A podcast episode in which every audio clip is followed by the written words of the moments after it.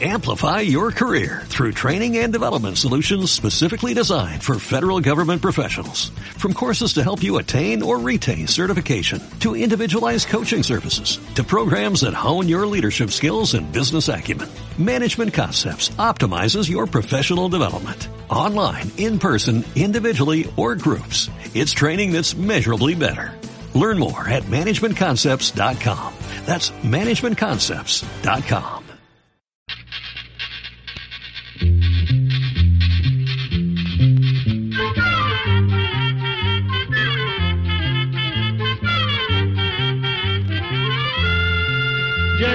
todo,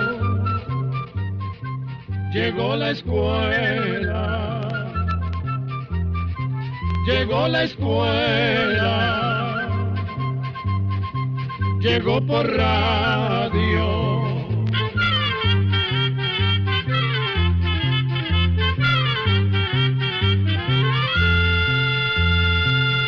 Oigamos la respuesta. Es el programa que les trae a ustedes el Instituto Centroamericano de Extensión de la Cultura, ICQ. A finales del mes de julio del 2002, el Papa Juan Pablo II llegó por tercera vez a Guatemala. Venía en una misión especial, la canonización del hermano Pedro de San José Betancourt, a quien se conoce como el hombre que fue caridad.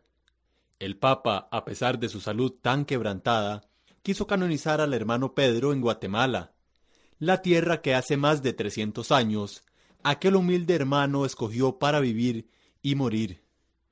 Pedro de San José Betancourt nació en el año 1626 en Vilaflor, una pequeña aldea de Tenerife, Islas Canarias, España. Fue el primer hijo del hogar formado por Amador Betancourt, y Ana García. Tuvo cuatro hermanos, Pablo de Jesús, Mateo, Lucía y Catalina. Sus padres, un matrimonio campesino muy piadoso, les inculcaron un inmenso amor a Dios y a la Virgen María. El pequeño Pedro creció en la pobreza y en los pastizales. Desde niño trabajó como pastor de ovejas. En la soledad de los montes veía la presencia de Dios en todas las cosas, en el alegre colorido de las flores, en el canto de los pájaros y en las verdes aguas del mar que contemplaba desde las alturas. Acostumbraba a meditar y rezar durante horas en una cueva, que hoy día es un santuario al que llegan miles de peregrinos. Por aquellos tiempos se hablaba mucho en España de las tierras que Colón había descubierto, se decía que en aquellas tierras fabulosas el oro abundaba en las montañas y que también se encontraba en mayor cantidad aún en las arenas de las orillas de los ríos. Decían que eran tierras de bendición, donde los hombres audaces se enriquecían de la noche a la mañana. Esas historias les sorbían el seso a mucha gente. Pedro las escuchaba con indiferencia, pues no le tentaban ni el poder ni las riquezas. Pero un día llegó a Tenerife un misionero que había estado en América. Pedro se estremecía del dolor al escuchar los duros trabajos a que eran sometidos los indígenas, los atropellos que se cometían contra ellos, el abandono y la miseria en que se encontraban, ellos que eran los verdaderos señores de aquellas tierras. También se llenaba de angustia al saber de los esclavos africanos, que eran sacados a la fuerza de su tierra y traídos a América amontonados en las bodegas de los barcos, encadenados y hambrientos, para luego enfrentar nuevas penalidades y sufrimientos en cuanto eran bajados de los barcos. Desde entonces soñaba con llegar a las tierras de América para enjugar las lágrimas y mitigar el dolor de aquellos que tanto sufrían. Pasaron los años y Pedro seguía soñando con la lejana América. Pero la muerte de su padre interrumpió sus planes. Tuvo que dejar el oficio de pastor para dedicarse a cultivar el solar de la familia, tal como lo hacía su padre. La madre de Pedro comenzó a hacer planes de matrimonio para él. Quería casarlo con una muchacha piadosa del lugar que había puesto sus ojos en Pedro. Cuando el joven se enteró de los planes de su madre, lo prometió que tomaría una decisión después de consultar con una tía, a quien la familia respetaba mucho por su buen juicio. Una mañana emprendió viaje a la casa de la tía. Después de pasar varios días con ella, dedicados a la oración, la tía le dijo, Dios es fuente de sabiduría. Su ley no se discute, hijo. Si Él te ha llamado, debes ir a su encuentro como Pedro sobre las aguas. Sin regresar a su aldea para despedirse de su madre y sus hermanos, Pedro se embarcó en un destartalado velero que salía para Cuba, llevando como único equipaje su fe y su confianza en Dios. Antes de que el barco zarpara, le escribió una cariñosa carta a su madre. Corría el año 1649 y Pedro tenía veintitrés años. Después de largas semanas de viaje, Pedro llegó a Cuba. De allí pensaba seguir para Honduras, pero pasaron varios meses sin que ningún barco saliera para allá. Para mantenerse, entró a trabajar en un taller de tejidos, donde aprendió el oficio de tejedor. Por fin, un día le avisaron que salía un barco para el puerto de Trujillo, en Honduras. Como no tenía dinero, ofreció pagar el pasaje con trabajo. Era tan buen trabajador y tan bondadoso que cuando el barco llegó a Honduras, el capitán y la tripulación se negaron a dejarlo desembarcar. Él aceptó con humildad aquel contratiempo.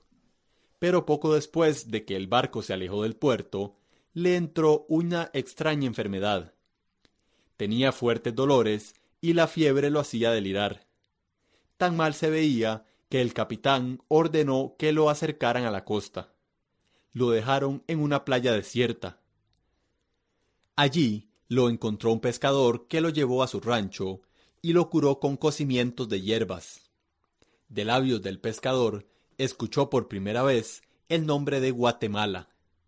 Al oírlo, sintió una extraña emoción, como un presentimiento de que ese era el lugar a donde lo llamaba Dios para ayudar a los indígenas y los pobres de América. Preguntando a los arrieros que encontraba en el camino, tras largos días de viaje, llegó a la ciudad de Santiago de los Caballeros de Guatemala, hoy día antigua Guatemala. Corría el 18 de febrero de 1651. Al entrar a la ciudad, se arrodilló para besar la tierra en señal de agradecimiento. Ese día, varios temblores sacudieron la ciudad. ¿Será acaso por el beso de este pecador? se preguntaba Pedro. Durante los primeros años en Guatemala, trabajó en un telar. Era tan caritativo que ya desde entonces la gente sintió que aquel joven humilde era un siervo de Dios.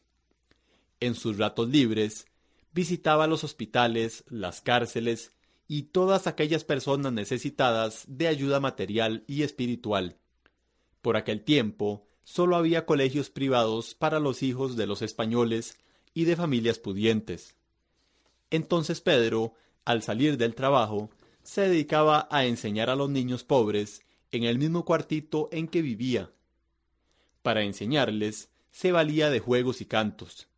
Les componía canciones y coplas que los niños aprendían fácilmente.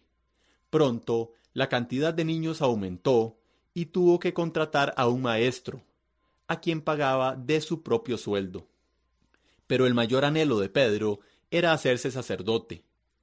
Consultó su propósito con su confesor, quien le aconsejó que estudiara en el colegio de los jesuitas. Pedro se llenó de alegría, sin imaginar las pruebas amargas que le esperaban en su vida de estudiante. Como no sabía nada de latín, le tocó asistir al aula de los principiantes, donde los alumnos eran casi niños. Ya desde que estuvo en la escuela de su natal Vilaflor, había tenido dificultad para el estudio, y ahora que le tocaba aprender latín, por más que se esforzaba no lograba avanzar nada. Esto provocaba las risas y burlas de sus compañeros. Finalmente, se dio por vencido y abandonó sus sueños de ser sacerdote, pero no los de consagrar su vida a los necesitados.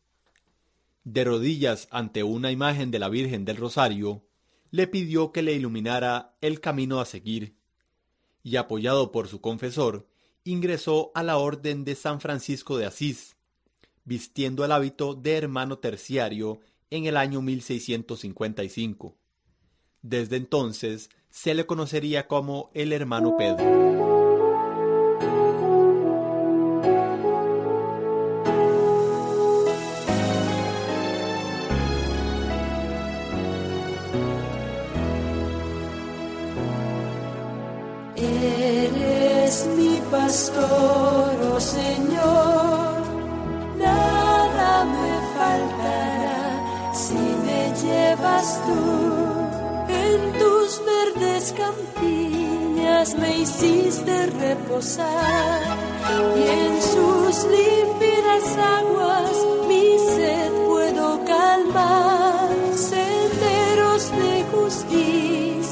Trazaste para mí.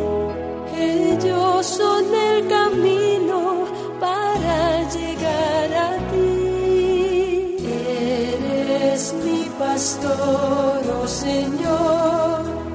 Nada me faltará si me llevas tú.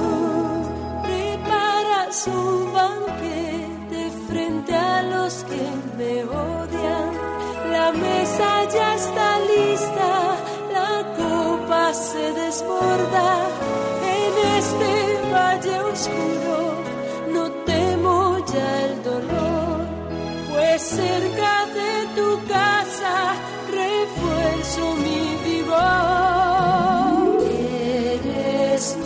oh Señor, nada me faltará si me llevas tú. Tú trazas mi sendero que va hacia tu heredad. Así mejor conozco tu gloria y tu bondad. Tu luz, tu paz, tu gracia, doquier me seguirán.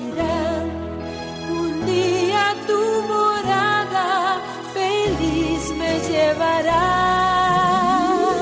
Eres mi pastor, oh Señor, nada me faltará si me llevas tú. Bondad, misericordia me sigan por doquier. Habite yo en tu casa por los siglos. Amén.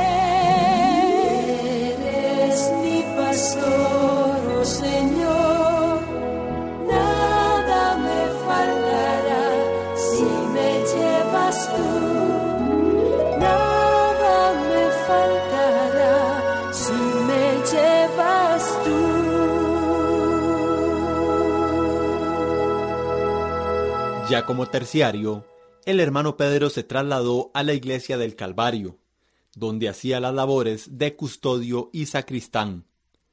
Allí dio a conocer la devoción del rosario cantado, que luego se extendería a otros lugares.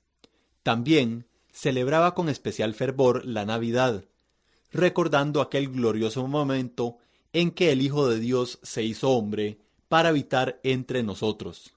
Sin descuidar sus labores ni sus oraciones, sacaba tiempo para preparar con gran esmero el nacimiento o portal y la procesión de Nochebuena.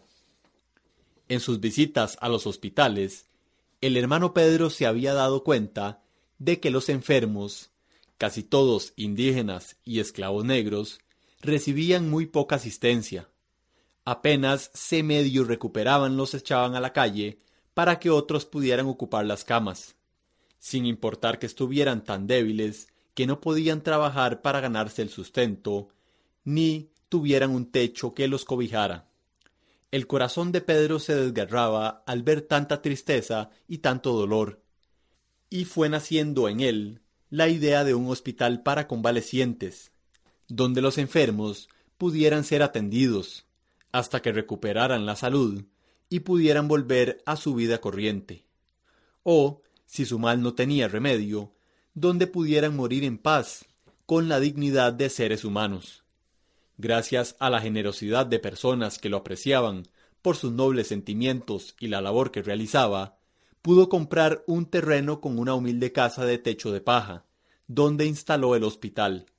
Le puso el nombre de Hospital de Belén, en homenaje al niño Jesús, que nació en un humilde pesebre. Pero la gente le decía la casita del hermano Pedro. Como aquella casita no era suficiente para atender a tanto necesitado, se propuso levantar otra construcción. Tocando de puerta en puerta, fue reuniendo algunos materiales. Alguien le regalaba unos ladrillos, otros un saco de cal, un saco de arena o unas tablas. Él mismo trabajó como albañil y con sus propias manos hacía la argamasa y levantaba las paredes. Lo que más sorprendía a la gente era que al amanecer, aquella obra pobremente empezada se encontraba mucho más adelantada que el día anterior. Hasta empezó a correr el rumor de que durante la noche los ángeles llegaban a ayudar en la construcción. Lo que en realidad sucedía es que muchos obreros que no podían contribuir con materiales le robaban unas horas al sueño para trabajar por la noche al lado del hermano Pedro. El hospital de Belén se convirtió en refugio de todos los necesitados. Además de atender a los enfermos, daba albergue a los peregrinos, comida a los necesitados, servía de escuela y mantenía un ropero con prendas usadas para dar a los pobres. El mismo hermano Pedro remendaba las prendas dañadas, pues decía que hay que dar pero con dignidad.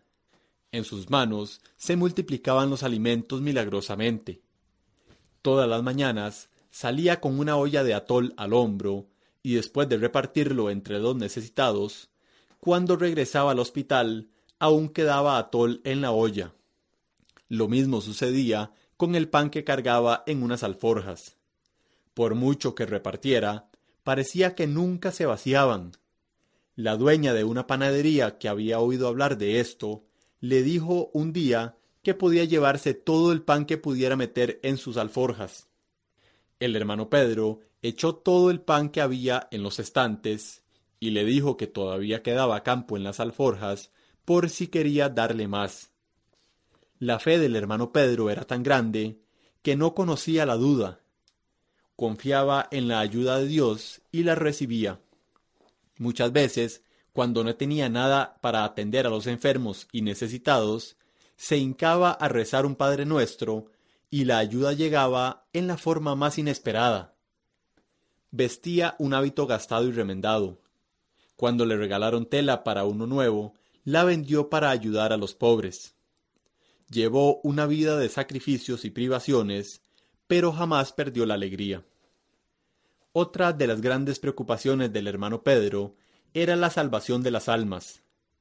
Por los pecadores ofrecía oraciones, ayunos y penitencias. Y como si no fuera suficiente con los trajines del día, por las noches recorría las calles con un candil en una mano y una campanilla en la otra. Agitando la campanilla, entonaba en voz alta. Acordaos, hermanos, que un alma tenemos y si la perdemos no la recobramos. Aquella campanilla y aquella voz eran un rayo de esperanza para quienes tenían el alma atormentada. Al oírlas, más de una ventana o una puerta se abría para esperar el paso del hermano Pedro, que siempre tenía para todos palabras de consuelo y el consejo oportuno. Atraídos por la humildad y las virtudes del hermano Pedro, varios de sus compañeros terciarios se le unieron en la labor de atender a los enfermos y en las demás obras de misericordia.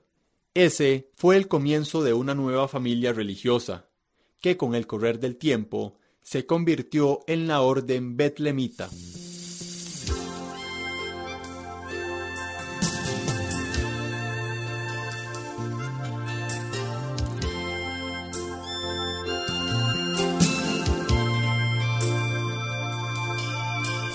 Viviéramos en paz y en armonía. Si la gente se olvidara de la envidia, si tan solo comprendieran que Todo cambia si tenemos fe, todo sería mejor. Y solo con fe, con fe, todo el mundo cambiaría. Y solo con fe,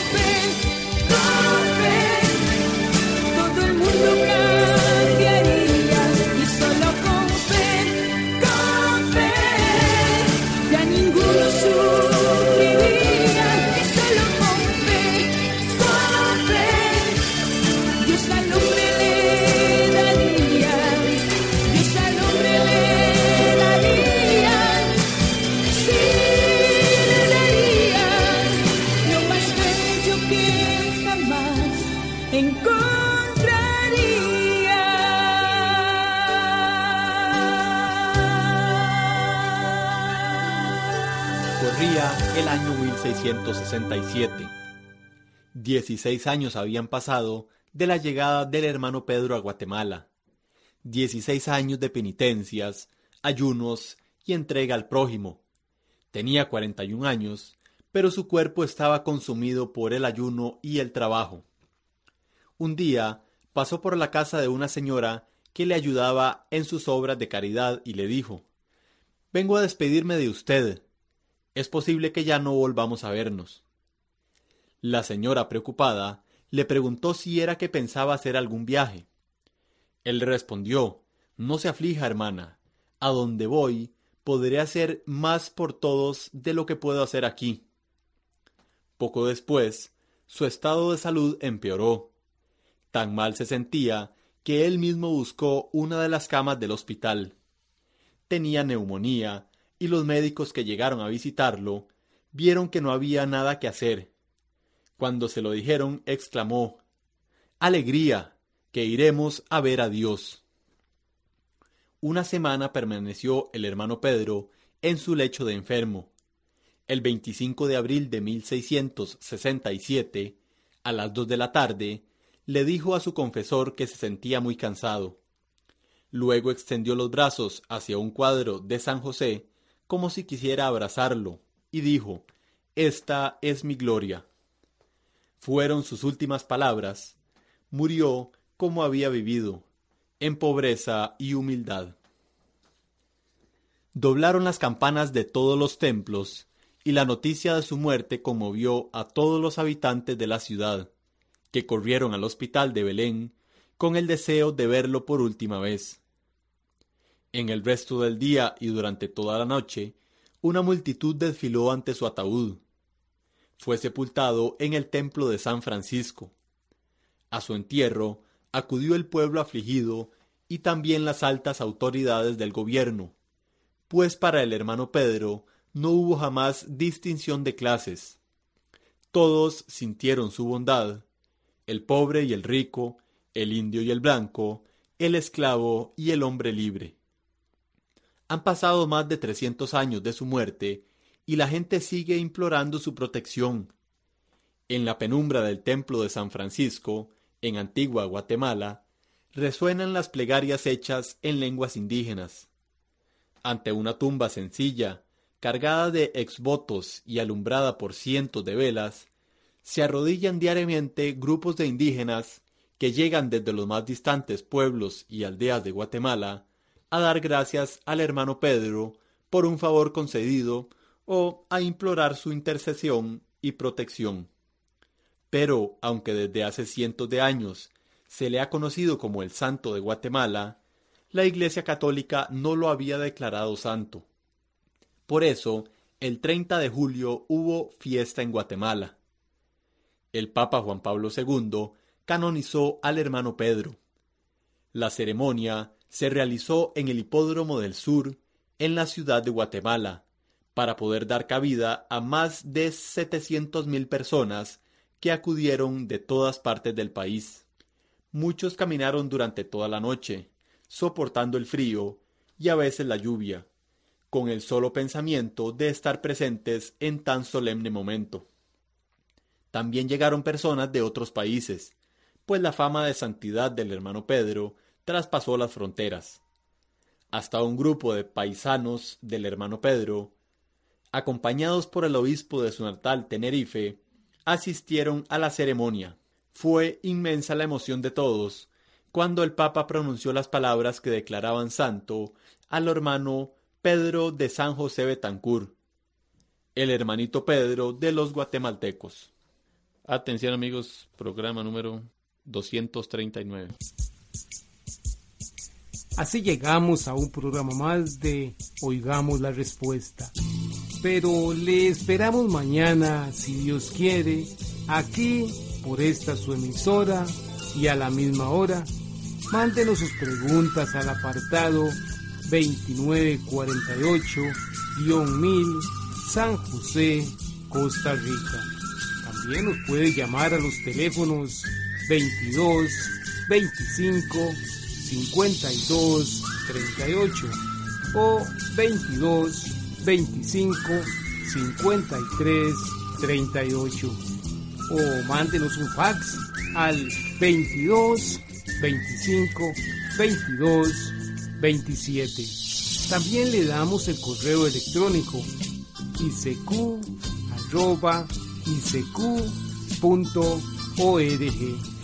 Celo de letreo arroba icecu.org. Para nosotros sus preguntas son muy importantes y estamos para servirle. También puede dirigir su pregunta a esta emisora que ellos amablemente nos darán llegar. Muy importante, dele su nombre completo, dirección bien exacta, y el lugar donde escuche el programa. Recuerde que comprender lo comprensible es un derecho humano. Que Dios le bendiga.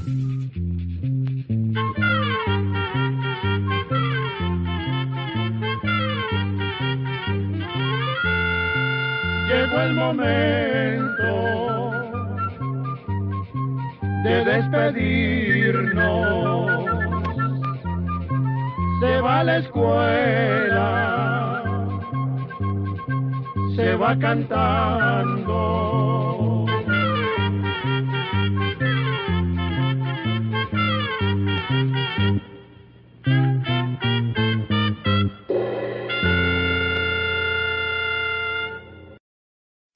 Amplify your career through training and development solutions specifically designed for federal government professionals. From courses to help you attain or retain certification, to individualized coaching services, to programs that hone your leadership skills and business acumen, Management Concepts optimizes your professional development. Online, in person, individually, or groups, it's training that's measurably better.